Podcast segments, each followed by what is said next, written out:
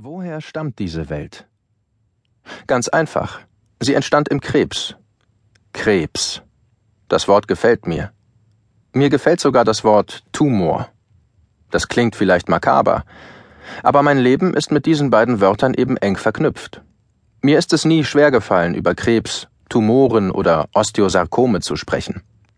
Ich bin mit diesen Begriffen aufgewachsen und sage sie gern laut, posaune sie in alle Welt hinaus. Solange du sie nicht aussprichst, sie nicht in dein Leben mit einschließt, kannst du deine Erkrankung auch nicht akzeptieren. Deshalb finde ich es wichtig, in diesem ersten Kapitel über den Krebs zu sprechen, denn in den darauffolgenden benutze ich die Lehren des Krebses, um das Leben durchzustehen. Also konzentriere ich mich erst einmal auf diese Krankheit und darauf, wie es mir mit ihr ergangen ist. Ich war 14, als ich zum ersten Mal ins Krankenhaus kam. Damals hatte man bei mir ein Osteosarkom im linken Bein entdeckt. Also habe ich die Schule und meine gewohnte Umgebung hinter mir gelassen und im Krankenhaus ein neues Leben angefangen.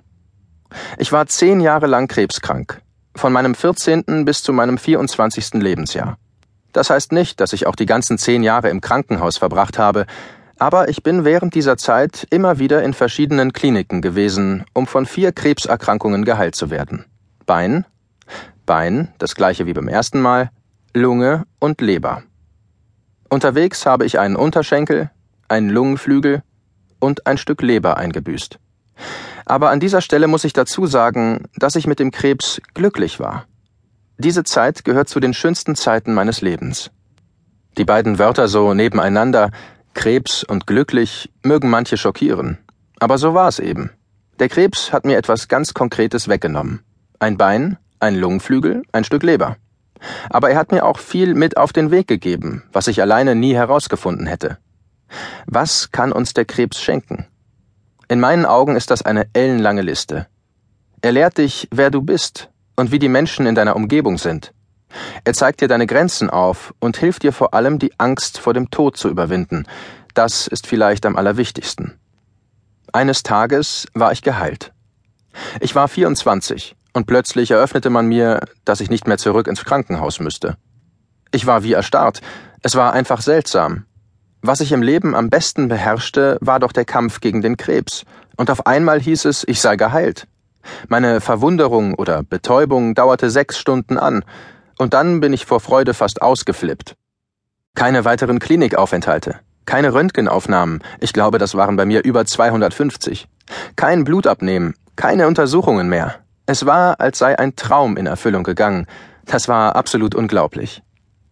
Ich hätte gedacht, dass ich nach ein paar Monaten längst nicht mehr an den Krebs denken würde. Ich würde zur Normalität zurückkehren, und der Krebs wäre nur eine Phase meines Lebens gewesen. Aber stattdessen lief es ganz anders. Vergessen habe ich ihn nämlich nie. Und ich hätte nie geahnt, wie nützlich mir die Lehren dieser Krankheit im Alltag sein würden. Das ist auf jeden Fall das große Vermächtnis des Krebses. Es sind Lehren, um sie irgendwie zu nennen, obwohl mir Entdeckungen eigentlich besser gefällt. Lehren, durch die man das Dasein einfacher und glücklicher gestalten kann. In diesem Buch erkläre ich also, wie man sie auf das tägliche Leben anwenden kann. Was ich während meiner Krebserkrankung gelernt habe. Ja, genau. Wenn ich jetzt so darüber nachdenke, könnte so auch der Titel des Buches lauten. Wie man durch Krebs das Leben übersteht. Vielleicht wäre das ja auch ein geeigneter Untertitel. Komisch.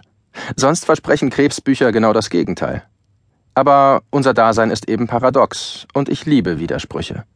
Ich möchte gern klarstellen, dass es sich um eine Sammlung ganz persönlicher Erkenntnisse handelt, die ich durch den Krebs gewonnen habe, und um einige Entdeckungen, die krebskranke Freunde mir mit auf den Weg gegeben haben. Zimmernachbarn sind dabei ganz besonders wichtig. Und wir Jungen mit Krebs, die Haarigen, wie wir uns nannten, hatten einen Pakt, einen Lebenspakt. Wir teilten unter uns das Leben derjenigen auf, die starben. Das war eine schöne, unvergessliche Abmachung. Irgendwie wollten wir durch die anderen weiterleben und ihnen im Kampf gegen die Krankheit beistehen. In unseren Augen hatte jeder der Verstorbenen den Krebs ein wenig geschwächt, so dass die Überlebenden es leichter haben würden, ihn zu besiegen. Während meiner zehn Jahre Krebs fielen mir 3,7 Leben zu.